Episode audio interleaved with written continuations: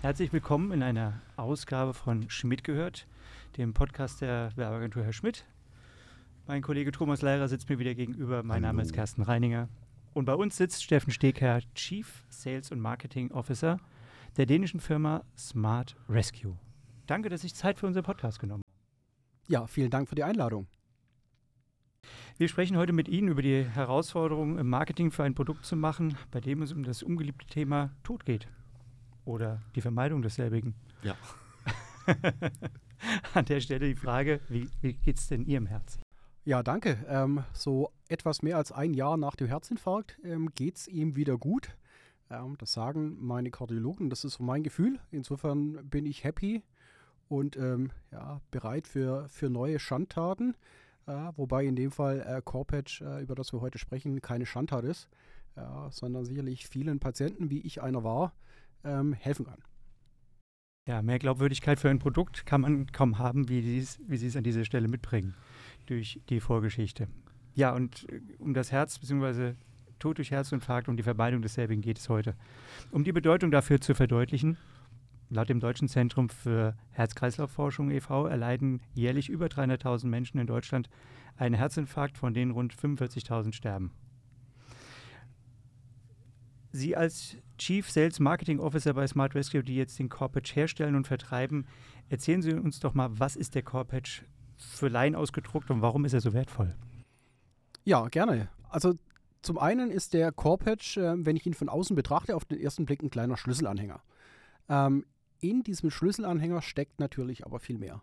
Core-Patch ist eine Kombination aus einem kleinen Sensor, der sich in diesem Schlüsselanhänger verbirgt, und einer ähm, Smartphone-App, äh, die ich nutzen kann, die sich im Ernstfall oder auch beim Üben mit diesem kleinen Core-Patch-Sensor verbindet und damit dem Anwender, das kann Laie sein, das kann Rettungsdienstpersonal sein, das kann eine Krankenschwester sein, die damit arbeitet. Das kann auch genauso gut ein Notarzt sein, ähm, der sagt, ich möchte die Qualität meiner Reanimationsmaßnahmen sehen, äh, verbindet und ihnen dann praktisch live und in Farbe, äh, tatsächlich in Farbe, Rückmeldung gibt äh, zur Qualität der Kompressionstiefe, der Kompressionsfrequenz und ob ich tatsächlich richtig entlaste bei der Wiederbelebung. Das heißt, das äh, Corpitch-Device selbst wird am Patienten angebracht, sprich auf den Brustkorb geklebt. Genau, ja, der kleine Corpitch-Sensor, der wird auf den Brustkorb aufgeklebt. Äh, das heißt, dort, wo der Druckpunkt ist, auch da ist eine kleine Hilfestellung schon dabei. Das heißt, über das Patch, über das Pflaster, das bei dem Corpatch dabei ist, äh, finde ich automatisch den Druckpunkt und habe auch da keine Probleme mehr, diesen richtig zu suchen. Ja, und ausgehend von der Situation, ähm, ich hätte jetzt, äh, mein Rotkreuzkurs ist länger her, als ich hier äh, zugeben möchte. Und ich hätte ja auch überhaupt nicht mehr das Zutrauen, wenn jetzt jemand in meinem Umfeld einen Herzstillstand, Herzinfarkt oder was auch immer erleidet, äh, hier erste Hilfe zu leisten, was ja dann gleich wieder zu unterlassener Hilfeleistung führt. Ähm, aber bei mir wäre die Angst einfach größer, dass ich durch mein Laientum und das, das Nichtwissen und Vergessen bei dem, was, was ich in diesem Rotkreuzkurs gelernt habe, dass ich der Person eher schade, statt helfe. Ja, also helfen würde ich noch, indem ich einen, einen Notarzt rufen würde, ähm, aber ich würde die Finger davon lassen. Aber das würde mich ja quasi dann ermächtigen, äh, mir als Laien hier durch diesen Prozess eigentlich durchzuführen, richtig? Genau, das ist die Idee. Ne? also die Idee hinter Corpatch ist tatsächlich, dass ich Menschen, die entweder frisch einen Erste-Hilfe-Kurs gemacht haben oder Menschen, die schon vor längerer Zeit ähm, einen Erste-Hilfe-Kurs gemacht haben ähm, und prinzipiell bereit sind, erste Hilfe zu leisten, sich vielleicht aber in der Situation dann doch unsicher sind, wie mache ich es richtig, diesen Menschen praktisch an die Hand zu gehen äh, mit dieser Technologie, um ihnen live, ohne jegliche Verzögerung, rückzumelden, was tue ich gerade, das heißt, wie sind meine Reanimationsmaßnahmen und ich auch live eine Verbesserung bekomme, also was kann ich noch besser tun, um am Ende wie ein Profi die Wiederbelebung durchzuführen. Was heißt in dem Fall besser machen? Gibt es Unterschiede in dem, wie ich eine Reanimation durchführe? Absolut. Das heißt, die Leitlinie, ja, das ist ein Stück Papier, ähm, ja, und da zeigt sich auch schon das Problem. Die Leitlinie sagt, wir sollen 5 bis 6 Zentimeter tief drücken. Wir sollen 100 bis 120 Mal pro Minute komprimieren, diesen Brustkorb. Und wir sollen nach jeder einzelnen Kompression den Brustkorb vollständig entlasten. Warum sollen wir das tun? Ähm, beim Herz-Kreislauf-Stillstand, wie der Name schon sagt, bleibt das Herz stehen aus unterschiedlichsten Ursachen und damit findet kein Blutfluss mehr statt. Blutfluss ist aber enorm wichtig, damit unser Gehirn mit Sauerstoff versorgt wird. Ja, findet diese Sauerstoffversorgung für mehr als drei Minuten nicht statt, beginnt unser Hirn irreversibel abzusterben. Und genau das ähm, soll ich eben mit meinen Wiederbelebungsmaßnahmen bekämpfen. Und deswegen ist es so entscheidend, dass ich mich an diese Leitlinie möglichst genau halte, weil wenn ich diese 5 bis 6 Zentimeter nicht drücke oder die 100 bis 120 Mal pro Minute nicht schaffe oder eben nicht richtig entlaste, kommt dieser Blutfluss nur unvollständig zustande und damit ist die Blutversorgung und Sauerstoffversorgung des Gehirns nicht gewährleistet. Konkret bedeutet das, dass wenn ich diese Drucktiefe um nur einen Zentimeter unterschreite, das heißt statt 5 Zentimeter nur 4 Zentimeter drücke, sinkt allein dadurch die Überlebenswahrscheinlichkeit um 50 Prozent. Das ist viel. Jetzt, jetzt bin ich wieder Laie und aus den Filmen sieht man, dass man nicht mal den Brustkorb drücken soll, sondern eben auch ja, Luft in die Nase reinblasen soll. Äh, wird das auch angezeigt? Ähm, tatsächlich ist es abhängig vom Helfer und seinem Ausbildungsstand. Das heißt, wenn ich mich das allererste Mal mit meinem Corpatch und, dem Cor und der Corpatch-App befasse, ähm, dann werde ich abgefragt, was weiß ich. Das heißt, bin ich ein Vollleihe, habe ich gerade erst einen Erste-Hilfe-Kurs gemacht, habe ich in diesem Erste-Hilfe-Kurs Beatmung gelernt ähm, oder bin ich ein Profi, der eh beatmen kann. Und je nachdem, was ich angebe, werde ich entweder angeleitet, Herzdruckmassage und Beatmung durchzuführen oder wenn ich sage, ähm, Beatmung habe ich vor 20 Jahren mal gelernt und seitdem nie wieder geübt, ähm, dann werde ich dazu angeleitet, nur Herzdruckmassage durchzuführen.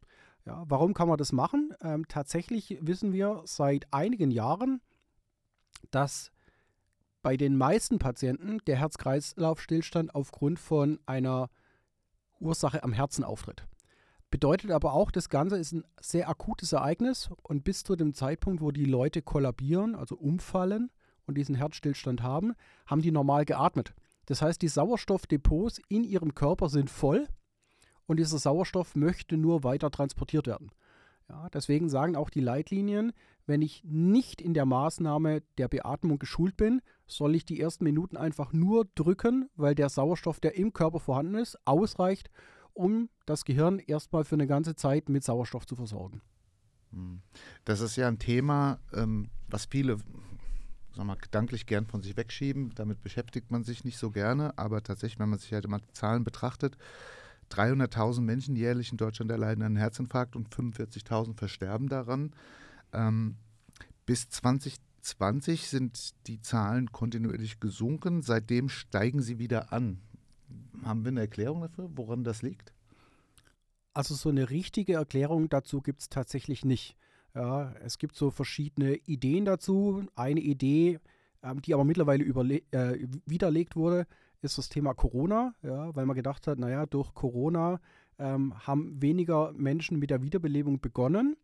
Ähm, aufgrund gerade des Themas Beatmung ja, und dann Infektion über die Atemwege.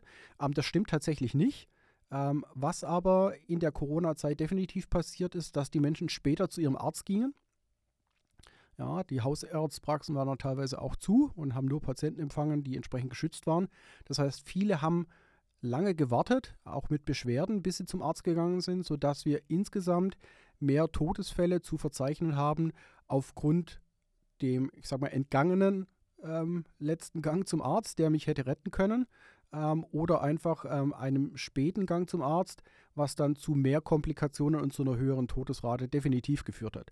Aber insgesamt, warum die Sterblichkeit wieder zunimmt, lässt sich tatsächlich ähm, aufgrund der Daten, die uns in diesem Land vorliegen, ähm, nicht erklären. Aber hier setzt wahrscheinlich auch äh, Bundesgesundheitsminister Karl Lauterbach an, der äh, in einer Pressekonferenz gesagt hatte, wir haben zu viele Herzinfarkte, zu viele Schlaganfälle in Deutschland. Ähm, und er möchte die Leute ermutigen oder vielleicht mit einem Gesetz das Ganze auch versehen, äh, ähm, mehr Vorsorgeuntersuchungen zu betreiben. Also indem wohl Blutuntersuchungen, Thema Cholesterin, Blutwerte oder äh, vielleicht genetisch, genetische Vorerkrankungen ermittelt werden, um hier rechtzeitig ja Prävention durchführen zu können, ja, um diese Rate an Herzinfarkten runterzubringen. Aber es ist ja tatsächlich so, es gibt ja nicht nur die Frage nach Leben und Tod bei der Reanimation, Gibt es noch andere hm, Outcomes, selbst wenn ich überlebe, die vielleicht doch negative Folgen haben können, wenn die Herzdruckmassage nicht richtig erfolgt ist? Ja, absolut. Ja. Also äh, zwischen Leben und Tod gibt es natürlich ähm, die Frage, viel Grau, genau, und das Grau ähm, als graue Hirnmasse in dem Fall tatsächlich definiert, ähm, sagt ein bisschen was darüber aus, wie gut ich neurologisch das Ganze überlebe. Ja, das heißt, ähm, häufig sieht man, dass Patienten, die eine Reanimation auch gut überlebt haben, ähm, gerade in der Anfangszeit zum Beispiel Probleme mit ihrem Kurzzeitgedächtnis haben. Ähm, das ist aber so mal die schwache Form der Einschränkung. Ja, das kann natürlich auch bis dorthin gehen, dass ich ein schwerster Pflegefall bin und selbstständig gar nicht mehr am Leben teilnehmen kann. Das möchte ich natürlich nicht erreichen. Das heißt, wenn ich erste Hilfe leiste, sollte ich das immer so gut wie möglich machen, ja, damit die Anzahl derer, die die Wiederbelebung nur schlecht überleben, ja, gering gehalten wird. Ja, muss aber keine Angst haben. Das heißt, wenn wir uns die deutschen Zahlen angucken, sind diejenigen, die die Reanimation überleben, ja, schaffen es über 80 Prozent tatsächlich neurologisch gut. Ja, das heißt, nur eine Minderheit der Patienten, die überleben, überleben schlecht. Das heißt, sie sind auf weitere Hilfe in ihrem Alltag angewiesen. Ja, die meisten, die das überleben, ähm, können wieder aktiv am Leben teilnehmen. Und wenn die auch noch in, im jungen Alter sind, können die auch wieder ihrem Beruf nachgehen ähm, und somit ähm, ohne große Einschränkungen äh, das Leben weiter genießen und ähm, auch wieder was an die, die Gesellschaft zurückgeben. Da wir ja ein Marketing-Podcast sind, müssen wir uns natürlich jetzt auch mal mit der Frage beschäftigen, ähm, wie vermarktet man so ein Produkt und so ein Thema?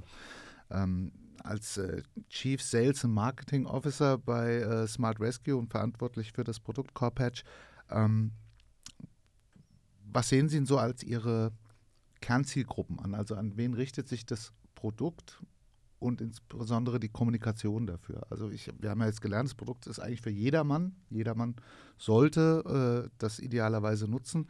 Aber in der Kommunikation versucht man sich ja immer gewisse Zielgruppen rauszupicken und die, ähm, sag mal, adäquat zu adressieren. Also was sind denn da Ihre Zielgruppen, die Sie konkret angehen damit?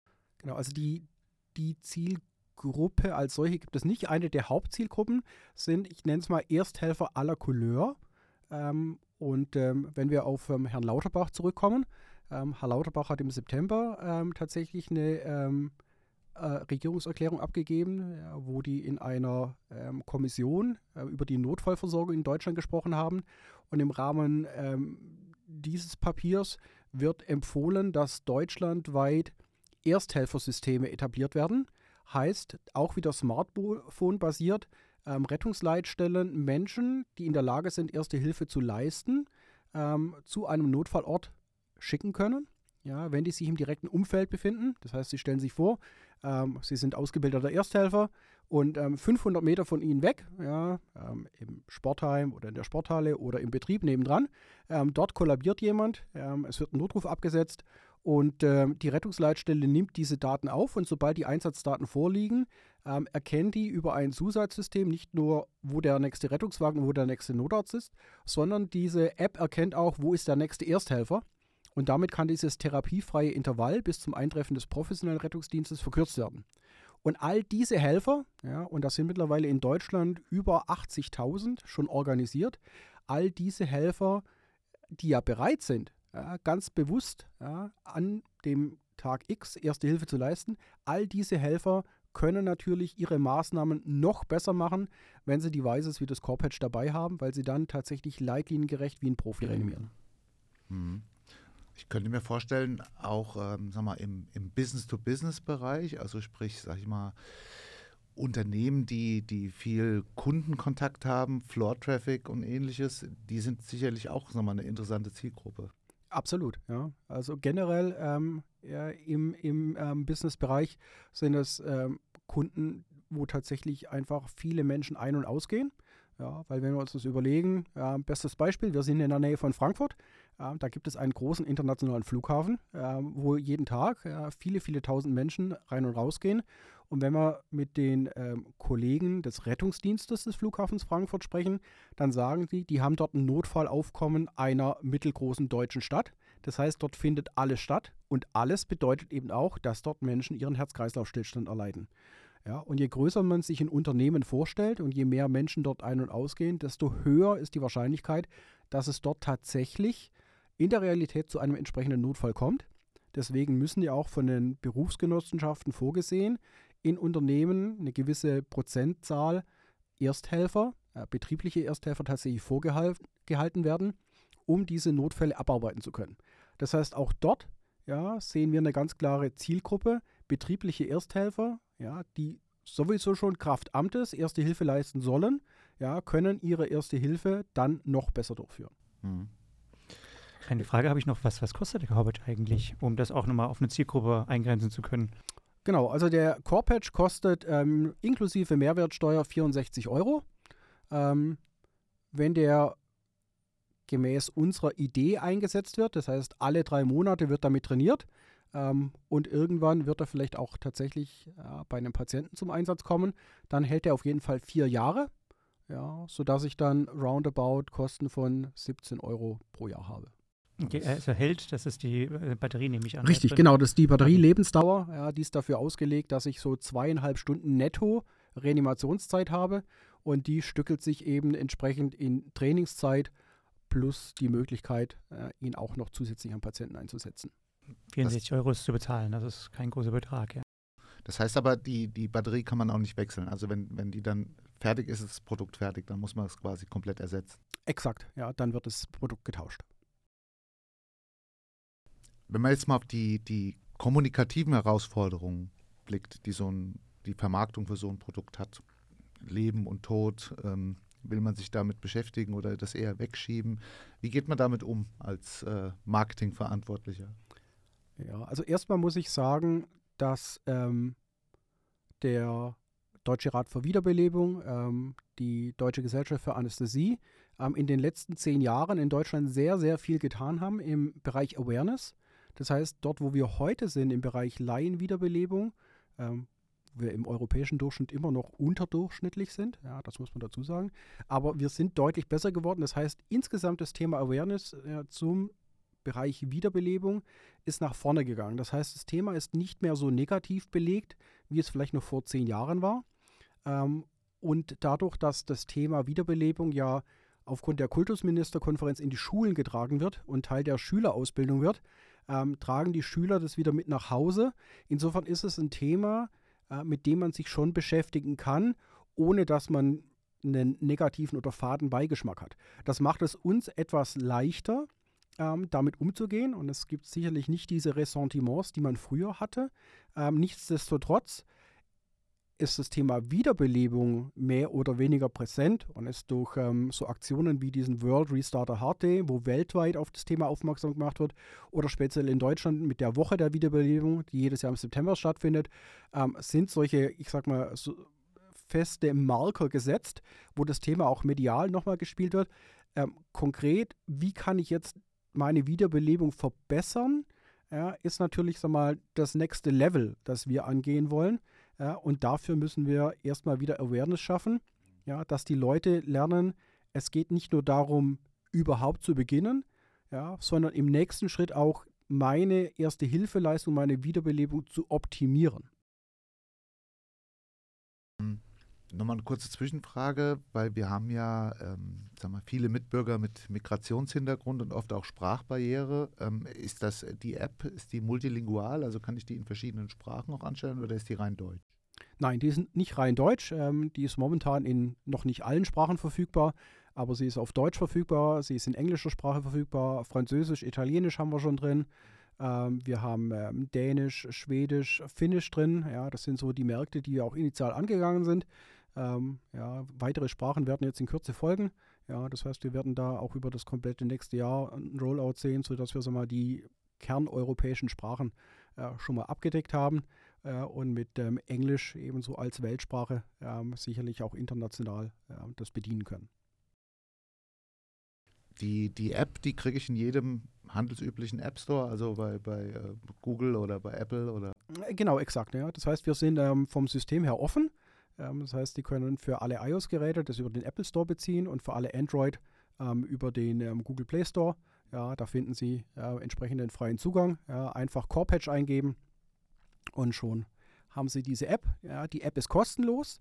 Auch das ist uns ganz, ganz wichtig, ähm, dass hier keine Lizenzkosten entstehen und in der kein, Folge. Kein Abo, was ich kein Abo, exakt, mein Leben lang mit mir rumtrage. Exakt, ja, sondern ja, wenn ich mich ja, für dieses Thema interessiere, ja, dann sollte es nicht praktisch ein weiterer Hemmschuh sein, sondern dann kann ich mir die App runterladen, ähm, hole mir meinen Core-Patch ähm, und los geht's. Mhm.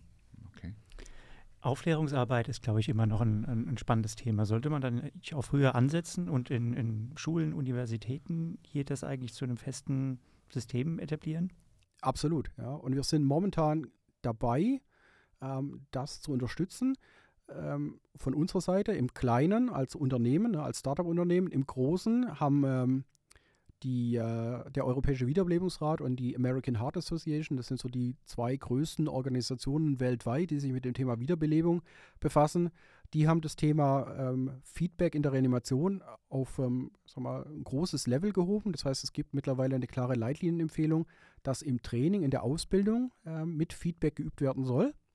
Ja, und dass in Systemen, wo tatsächlich systematisch eine Verbesserung angegangen werden soll, tatsächlich auch Feedback im Einsatz standardmäßig ähm, genutzt werden soll. Also insofern wird da von mehreren Seiten an diesem dicken Brett gebohrt, ja, weil es ist ein dickes Brett, ähm, das da zu bohren ist. Aber ähm, wir sind nicht allein. Ja, es gibt natürlich auch noch andere ähm, Hersteller ähm, am Markt, die uns da sicherlich auch helfen, ähm, dieses Thema in die Breite zu bringen. Und das ist ganz, ganz wichtig, weil eben ja, die Leitlinie wieder, ja, wie ich vorher erwähnt habe, nur ein Stück Papier ist. Äh, und der Laie, deswegen ist er Laie, ja, eben keine Leitlinie liest, ja, sondern sich darauf verlässt, dass die Informationen, die er entweder über seine Hilfsorganisation, wo er den Erste-Hilfe-Kurs macht, oder über einen privaten Erste-Hilfe-Anbieter, ja, wo er praktisch äh, mit dem Kurs konfrontiert wird, dass er einfach bestmöglich ausgebildet wird ja, und verlässt sich darauf. Ja, das muss er auch.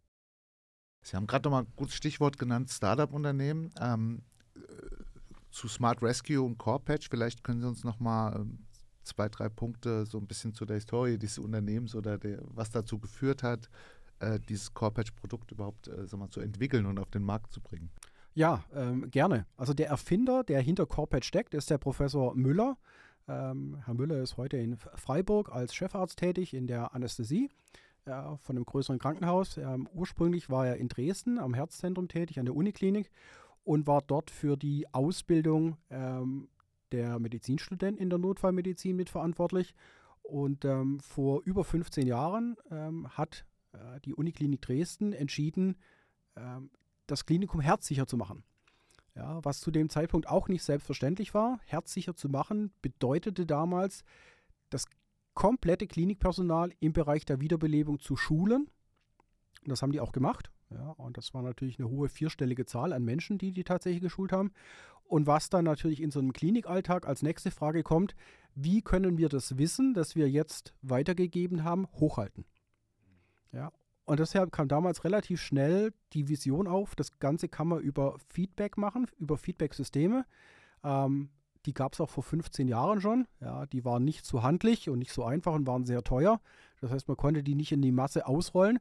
Aber die Idee war entstanden, zu sagen, eigentlich bräuchten wir was, das ich individualisieren kann für den Einzelnen, das er immer dabei haben kann, ähm, damit er, egal wo er ist, im klinischen Alltag, wenn er die Klinik verlässt und auf dem Nachhauseweg ist, wenn er danach noch zum Einkaufen geht, ja, zum Discounter, überall dort, wo er mit einem Herz-Kreislauf-Stillstand konfrontiert werden kann, tatsächlich bestmögliche Hilfe abbilden kann. Das war die Idee. Dann gab es, sag mal, einige Jahre, ähm, wo man diese Ideen geschärft hat und konkretisiert hat. Ähm, und letztlich ist daraus dann ein Patent entstanden. Ja, und dann ähm, ja, konnten einige Investoren gewonnen werden, die die Idee einfach total cool fanden.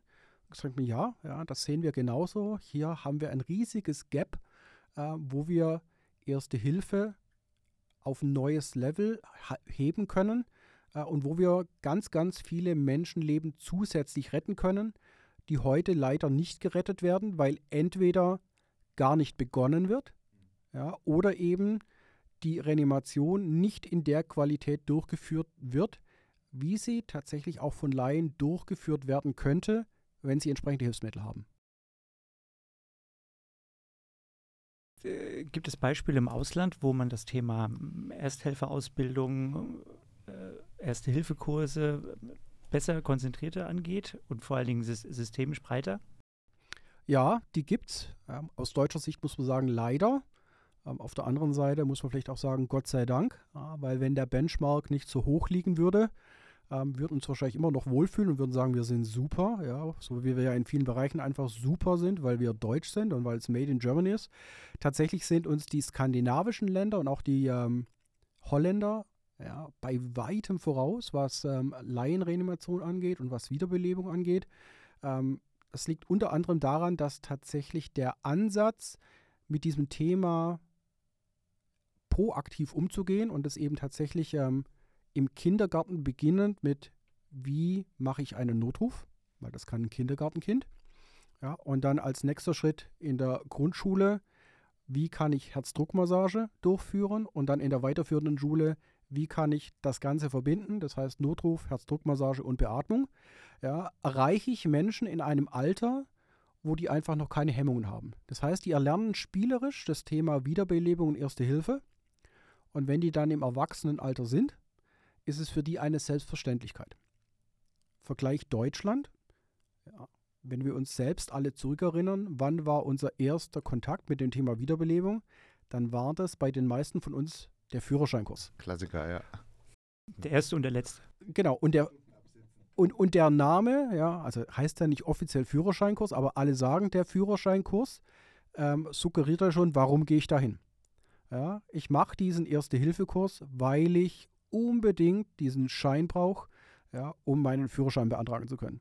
Das heißt, die Motivation der meisten ist nicht dort Wiederbelebung zu erlernen, sondern ist tatsächlich, gib mir diesen Schein, ja, ich muss hier raus, ja, ich will Auto fahren oder Mofa fahren, whatever. Und damit ist das Thema auch schon wieder bei denen abgehakt. Und die Lernkurve ist halt nicht wie bei Motivierten drei Monate Praxis und sechs Monate Theorie und dann ist es weg, sondern ich war am Wochenende da und am Montag ist es vergessen. Ja, und damit sind wir eigentlich so schlecht, wie wir sind, ja, weil danach kommt halt nichts mehr. Mhm. Wie ist die Ersthelferquote dann in den besagten Ländern? Die Ersthelferquote, ähm, gerade in Holland und auch ähm, in ähm, äh, Dänemark, Schweden, ja, wo wir sehr gute Zahlen haben, weil die da auch regelmäßig erfasst werden, liegt da konsequent über 80 Prozent, ja, teilweise bis 90 Prozent, ja, wo die Ersthelfer beginnen. Vergleich Deutschland, aktuell gerade erst die Zahlen aus 2022 publiziert worden, liegen wir jetzt immerhin schon bei 50 Prozent. Ja, äh, immerhin schon, aber heißt natürlich auch, jeder zweite Leblose, der irgendwo liegt, bleibt liegen, bis der Rettungsdienst kommt, ohne dass irgendjemand mit der ersten Hilfe beginnt. Wo kann man den Corpatch eigentlich kaufen? Ja, das ist eine gute Frage. Ja. Also der einfachste Weg ist, Sie gehen auf unsere Webseite www.corpatch.com und gehen auf Bestellen und kriegen Ihren Corpatch nach Hause geliefert. Ja, natürlich haben wir aber auch Fachhandelspartner, ähm, die verschiedene Kundensegmente bedienen. Ja, das heißt, dort kann entweder online oder über deren Vertriebskanäle Corpage bestellt und erworben werden, ja, sodass es da mehrere Wege ähm, zum Ziel und zum Glück gibt, ja, um tatsächlich am Ende dann ähm, diesen Corpage in Hände zu halten, ähm, sich anzumelden, das Ersttraining zu machen und ab da den Corpage als Wegbegleiter täglich dabei zu haben. Das heißt aber dann, ähm, eigentlich idealerweise Hilfsorganisationen und ähm, sag mal, die, die Fälle, wo der Führerscheinkurs, sprich Erste-Hilfe-Kurs gemacht wäre, wäre eigentlich ein guter, eine gute Multiplikatorstelle für das Produkt eigentlich auch. Ne? Absolut, absolut. Das, das ist ein super Multiplikator. Und ähm, wie gesagt, wir sind noch ein sehr junges Unternehmen. Wir sind seit Dezember letzten Jahres äh, mit dem kommerziellen Produkt auf dem Markt. Das heißt, wir haben noch nicht mal die zwölf Monate geknackt. Ähm, wir haben aber jetzt tatsächlich auch ähm, auf ähm, Bundeslandebene die ersten Hilfsorganisationen gewinnen können, die in der Erste-Hilfe-Ausbilderqualifikation ähm, Corpage jetzt standardmäßig einsetzen, sodass jeder Erste-Hilfe-Ausbilder erstmal ähm, Corpage kennenlernt ja, sodass wir da ganz, ganz viele Multiplikatoren gewinnen, die das dann wiederum in die Kurse tragen. Und deswegen glauben wir schon, dass in sehr kurzer Zeit viele, viele Menschen mit dem Thema konfrontiert werden im Rahmen des Kurses und natürlich von uns auch und unseren ähm, Partnern online weiterhin mit dem Thema bespielt werden, sodass dann in der Kombination ich habe es schon mal in Händen gehabt. Ich konnte schon beim ersten Hilfekurs damit trainieren. Und ich werde jetzt ähm, über Social Media, sonstige Online-Kanäle tatsächlich wieder damit konfrontiert. Ja, vielleicht doch ähm, der eine oder andere dann sagt, ja, das war eigentlich eine tolle Erfahrung und äh, ich konnte so gut damit trainieren.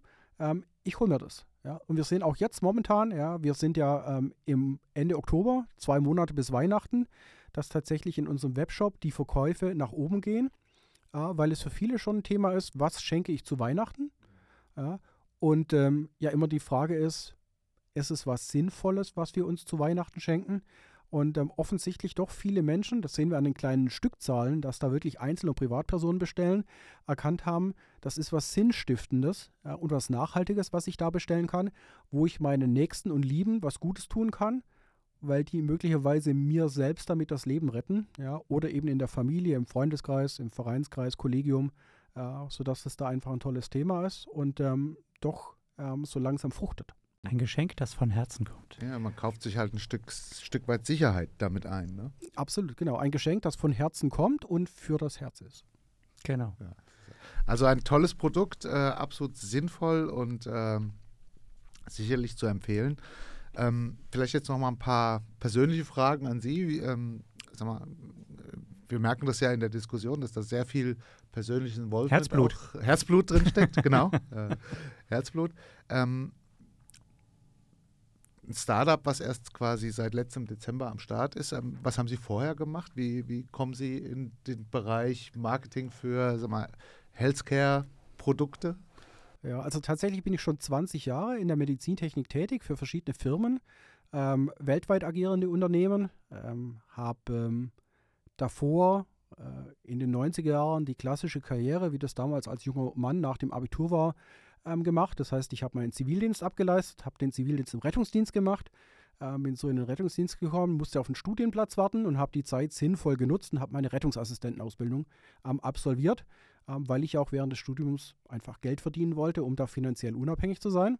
Das habe ich dann auch getan, ähm, habe Medizin studiert habe das Medizinstudium tatsächlich nicht zu Ende gebracht, sondern habe ähm, nach dem Physikum mein Studium abgebrochen, bin dann aber in der Medizin geblieben, war äh, für die Ausbildung des Rettungsdienstpersonals in einem Bundesland zuständig, habe ähm, die Chance gehabt, tatsächlich ähm, aufgrund meines Vorwissens durch das Studium und durch meine Tätigkeit im Rettungsdienst ähm, dort ein, zwei Bücher zu publizieren. Ähm, so wurde die Industrie auf mich aufmerksam.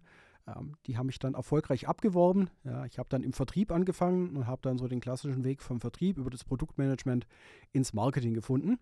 Und ähm, war da zuletzt, bevor ich dann zu Corpatch gewechselt habe, für einen großen Hersteller ähm, weltweit für den Bereich Clinical Education und Clinical Marketing äh, verantwortlich und ähm, habe dann eine ungewollte Auszeit durch meinen Infarkt, ähm, wie wir vorher gehört haben, genommen. Das hat mir viel Zeit gegeben zum Nachdenken. Und ähm, nachdem ich tatsächlich seit 1994, seitdem ich im Rettungsdienst bin, das Thema Wiederbelebung nie losgelassen hat, ähm, kommt man natürlich auch, wenn man dann so auf der Intensivstation liegt, ähm, ein bisschen inszenieren. Ja, was habe ich da so die letzten Jahre gemacht? Zeit und zum Nachdenken. Zeit zum Nachdenken, genau. Und was hat das gebracht? Und ähm, ich muss sagen, durch die Bank, egal bei welchem Unternehmen ich war, haben wir tolle Produkte gehabt, ähm, die alle viel bringen ähm, im Bereich der Wiederbelebung und die Chancen auf ähm, ein gutes Überleben ähm, signifikant erhöhen. Aber, und auch das ähm, ist was, was ich erkennen musste. Alle diese Produkte bringen nur dann was, wenn ich diese ersten fünf Minuten, ja, und das ist in der Regel die Minuten, wo der Laie ja, zum Einsatz kommt, wenn ich diese fünf Minuten sinnvoll nutze. Das heißt, wenn diese fünf Minuten nichts passiert, das heißt keine Wiederbelebungsmaßnahmen gestartet werden, dann bringen alle die tollen Produkte, und egal ob das jetzt Defibrillatoren waren oder ob das Temperaturmanagementsysteme waren in der Postreanimationsphase, alle die bringen dann nichts mehr. Und ähm, als ich dann deshalb auch die Frage bekommen habe, möchtest du nicht zu uns kommen? Ähm, du wärst, wärst ein guter Fit für uns aufgrund ähm, deiner Vorkenntnisse ja, und ähm, allem das, was du gemacht hast. Musste ich nicht lange überlegen und habe gesagt, ja, weil eigentlich ähm, ist das die Chance, wenn wir es schaffen, diese fünf Minuten einfach besser zu machen und mehr Menschen dazu bringen, mit der Wiederbelebung zu beginnen, bis der Rettungsdienst kommt dann bringen alle diese Produkte in der Folge viel, viel mehr, wie sie es heute tun. Und deswegen bin ich jetzt bei Corpage. Also äh, Beruf und Berufung sozusagen, ja? Ja, das äh, möchte ich in dem Fall nicht abstreiten. Ja, und tatsächlich schlägt mein Herz schon ja, nach wenigen Monaten ähm, ziemlich dolle ja, für dieses Produkt. Und gerade auch die Rückmeldungen aus dem Markt sind wirklich überwältigend. Ähm, und ähm, ja, es, es, ist toll zu sehen, äh, wie Menschen damit arbeiten, wie Menschen damit üben, ja, wie die leuchtende Augen bekommen, wenn sie erkennen, wie gut sie wiederbeleben können, wenn sie nur so einen kleinen Helfer dabei haben. Und ähm, deswegen lohnt es sich, jeden Tag dafür aufzustehen ähm, und einfach ähm, tolle Marketingprojekte umzusetzen und ja, den Vertrieb in, weiter in Zeiten, wo, wo alle über Purpose reden, das ist dann tatsächlich mal ein echter Purpose. Absolut, ja. Ich fühle mich hier gerade so klein mit Hut, ja, weil einmal Ihre Geschichte, dann mir gegenüber Thomas, der ja auch mehrfach im Monat in seiner Freizeit noch Rettungsdienst fährt, auch beginnt mit dem Zivildienst. Ja, Und bei selber. mir liegt der Rotkreuzkurs 30 Jahre her. Ähm, ich werde zumindest den mal auffrischen. Ich, ich wollte gerade sagen, ich glaube, es wäre ein guter Moment, ja, weil es ist tatsächlich ja nicht viel Zeit, die man investiert. Ähm, und wie ich jetzt auch tatsächlich durch meine Tätigkeit bei Corporate jetzt wieder gelernt habe, ähm, die Hilfsorganisationen gehen hier auch neue Konzepte an. Das heißt, es gibt hier mittlerweile auch Erste-Hilfe-Kurse als Hybridkurse, ja, dass man viel online machen kann und nicht mehr die ganze Zeit da am Wochenende absitzen muss. Das heißt, auch die Hilfsorganisationen und privaten Erste-Hilfe-Anbieter haben erkannt, ich muss den Menschen den Zugang erleichtern zum Thema Erste Hilfe und zum Thema Wiederbelebung und es einfach ähm, niederschwellig machen. Ja, das heißt, genau das, was unsere Idee ist, ist auch mittlerweile deren Idee. Ja, lass es uns so niederschwellig wie möglich machen, damit die Leute, die eigentlich Bock drauf haben, Erste Hilfe zu leisten und die nur an ihrem Alltag und dem Zeitmanagement scheitern, diesen Menschen die Möglichkeit zu geben, zu sagen, ja, komm, ja, ich mache einen Erste-Hilfe-Kurs und ich mache den Hybrid, ja, und ich hole mir so ein Core-Patch und dann bin ich immer vorbereitet und ich werde kontinuierlich trainieren. Ja, und wenn der Tag kommt, und hoffentlich kommt er nicht, ja, dann kann ich noch viel besser Erste Hilfe leisten, wie ich mir das jemals gedacht habe. Ich glaube, es ist auch immer eine Relevanzfrage, ähm, inwieweit man auch mit diesem Thema in Berührung tritt.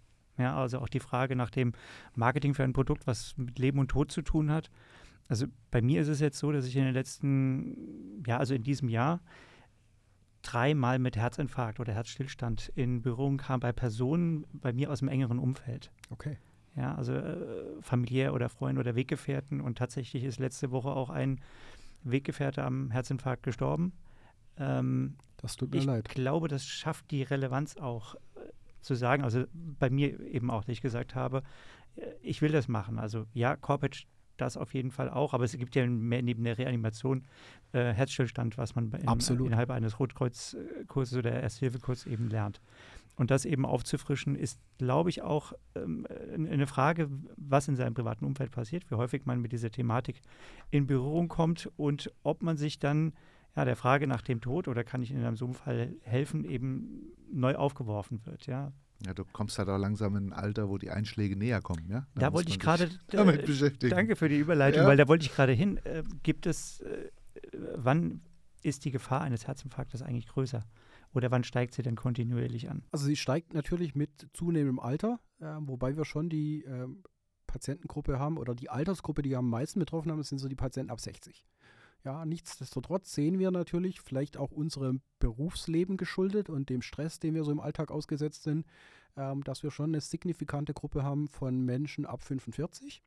Ja, ähm, das ist in den jungen Jahren, sind es vermehrt Männer. Ähm, in älteren Jahren äh, werden es dann zunehmend auch Frauen, die den Herzinfarkt bekommen. Aber sagen wir, in den jüngeren Jahren sind es tatsächlich vorwiegend die Männer, äh, die schon früh erleiden, diesen Herzinfarkt. Und damit natürlich auch, ähm, ja, wie wir vorher an den Zahlen gesehen haben, ähm, eine hohe, ein hohes Risiko haben, an diesem Herzinfarkt zu versterben. An was erkennt man eigentlich einen Herzinfarkt? Ich lese auch immer, dass es bei Männern und Frauen unterschiedlich ist. Genau, also es gibt so ganz klassische Symptome, ja, wobei ich jetzt gleich vorn wegnehme, ich hatte ja auch einen Herzinfarkt und ich hatte keine klassischen Symptome. Das heißt, ich habe meinen eigenen Herzinfarkt trotz 30 Jahre Rettungsdienst nicht erkannt. Also stummer Infarkt. Genau, ein, ein klassischer stummer Infarkt. Ähm, aber die klassischen Symptome sind Oberbauchschmerzen, Schmerzen im Brustkorb, Ausstrahlung dieses Schmerz in den linken Arm, ähm, teilweise Ausstrahlung in den Oberkiefer, ja, teilweise eine Ausstrahlung in den Rücken. Das Ganze geht häufig einher mit Kaltschweißigkeit, mit Übelkeit ja, das heißt, wenn das zusammentrifft und man sagt, das ist jetzt einfach was, so habe ich mich noch nie gefühlt, dann darf man es nicht auf die lange Bank schieben, sondern dann muss man tatsächlich entweder direkt zum Hausarzt gehen, ähm, aber dann wirklich direkt, oder ich sage, nee, das ist heute so komisch, ich rufe direkt den Rettungsdienst. Das heißt, ich wähle die 112 ja, und der Notarzt kommt und klärt es ab. Ja, und wenn der Notarzt dann vor Ort ist und sagt, nee, das ist nichts, dann kann er mich immer noch weiter zum Hausarzt schicken. Ja, oder aber er nimmt mich mit ins Krankenhaus ja, und ich ähm, werde tatsächlich akut versorgt ja, und habe dann eben die besten Chancen, den Herzinfarkt auch zu überleben. Weil auch wichtig beim Herzinfarkt, also noch gar nicht beim Herz-Kreislauf-Stillstand, haben wir vorher gesagt, diese drei bis fünf Minuten, die da ganz entscheidend sind. Beim Herzinfarkt haben wir so ein Zeitfenster von vier bis sechs Stunden. Ja, das heißt, wenn die Symptome beginnen, ja, läuft auch dann die Uhr ähm, und so nach vier bis sechs Stunden beginnen Herzmuskelzellen ähm, unwiederbringlich abzusterben. Das heißt, das ist hier so die kritische Zeitmarke, die es gilt unbedingt einzuhalten und nicht zu überschreiten. Deswegen, wenn die Symptome kommen, nicht abwarten, nicht hoffen, dass es besser wird, sondern direkt ja, den Notruf wählen.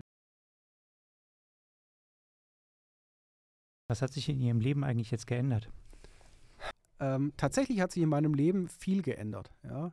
Ähm, ich ähm, brenne nach wie vor für meinen Beruf und für meine jetzige Tätigkeit. Das habe ich für die vorherigen auch getan. Nichtsdestotrotz ähm, habe ich gelernt, was Feierabend ist. Äh, ich habe gelernt, was Freizeit ist. Ich habe gelernt, was Gesundheit ist. Ähm, ich nehme mir mehr Zeit für meinen Sport. Ähm, das ist ein wichtiges Momentum. Ja, den habe ich früher gerne mal rausgeschoben und gesagt, ja, das hat jetzt heute nicht gepasst. Ähm, gehst halt mal nicht ins Fitnessstudio. Ja, das heißt, ich nehme mir ganz bewusst meine Auszeiten. Ähm, ich glaube, ich lebe bewusster und intensiver ähm, und habe dadurch aber auch gefühlt wieder mehr Energie ja, die ich dann wieder gewinnbringend einsetzen kann. Aber eben nicht nur für den Beruf, sondern eben auch für die Familie, für den Freundeskreis. Ähm, insofern ist da im Kopf schon tatsächlich sehr viel passiert. Und es ist schlimm, gerade auch mit meinem Background aus dem Rettungsdienst, wo ich ja viele Patienten gesehen habe äh, mit Herzinfarkten und mit Herz-Kreislauf-Stillstand, habe leider viele Patienten auch sterben gesehen. Das heißt, man hat ja häufig vor Augen geführt bekommen, was die Konsequenzen sind. Und trotzdem hat man es nicht auf sein eigenes Leben übertragen, ja, sondern häufig ist es so, wie Sie jetzt auch sagen, ähm, im Freundeskreis betroffen. Man braucht diese, offensichtlich, brauchen wir diese persönlichen Einschläge im direkten Umfeld, um wach zu werden und zu sagen, nee, das kann es nicht sein. Ähm, ich muss einfach bewusster mit dieser Situation umgehen.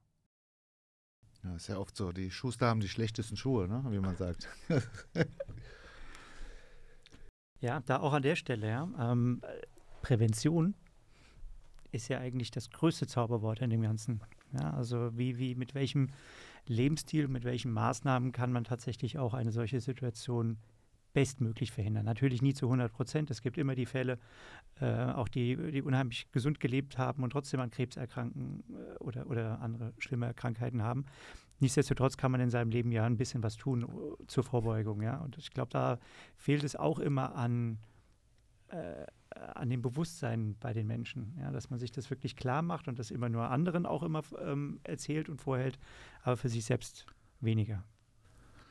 Herr Stecker, vielen lieben Dank für das Gespräch heute. Ich denke, das war ähm, ein spannendes, ähm, relevantes Thema für viele mit denen sich die Menschen noch nicht so auseinandergesetzt haben. Ich denke, aus Marketing-Gesichtspunkten ist auch nochmal wirklich interessant, wie vermarkte ich so ein Produkt, mit, sag mal, mit welchen Botschaften gehe ich an welche Zielgruppen ran. Ähm, das können wir natürlich nicht in Full Extensio hier heute durchsprechen, sonst würde das Gespräch wahrscheinlich noch zwei, drei Stunden dauern. Aber ich denke, es waren ähm, sehr interessante Einblicke in die Thematik. Ähm, vielen lieben Dank. Genau, wir geben auf jeden Fall den Link zu dem Shop in die Show Notes mit rein, damit man sich, weil wie gesagt 64 Euro, das ist glaube ich etwas, was jeder verschmerzen kann, um sich diese Sicherheit ja quasi in die Hosentasche stecken zu können, im Fall des Falles jemandem zu helfen, der einen Herzstillstand erleidet. Ja, ja vielen Dank auch von meiner Seite. Ähm, das Thema Wiederbelebung ja, hier nochmal ähm, in die Öffentlichkeit zu bringen. Ja, ich glaube, das kann man gar nicht häufig genug tun. Ähm, und ähm, auch ein Podcast ist ein weiterer Kanal, ähm, wo dieses Thema einfach Gehör in dem Fall finden wird. Ja, und deswegen vielen, vielen Dank für die Einladung, ja, über das Thema Wiederbelebung und über Corporate sprechen zu dürfen. Vielen Dank für Ihr Kommen. Alles Gute.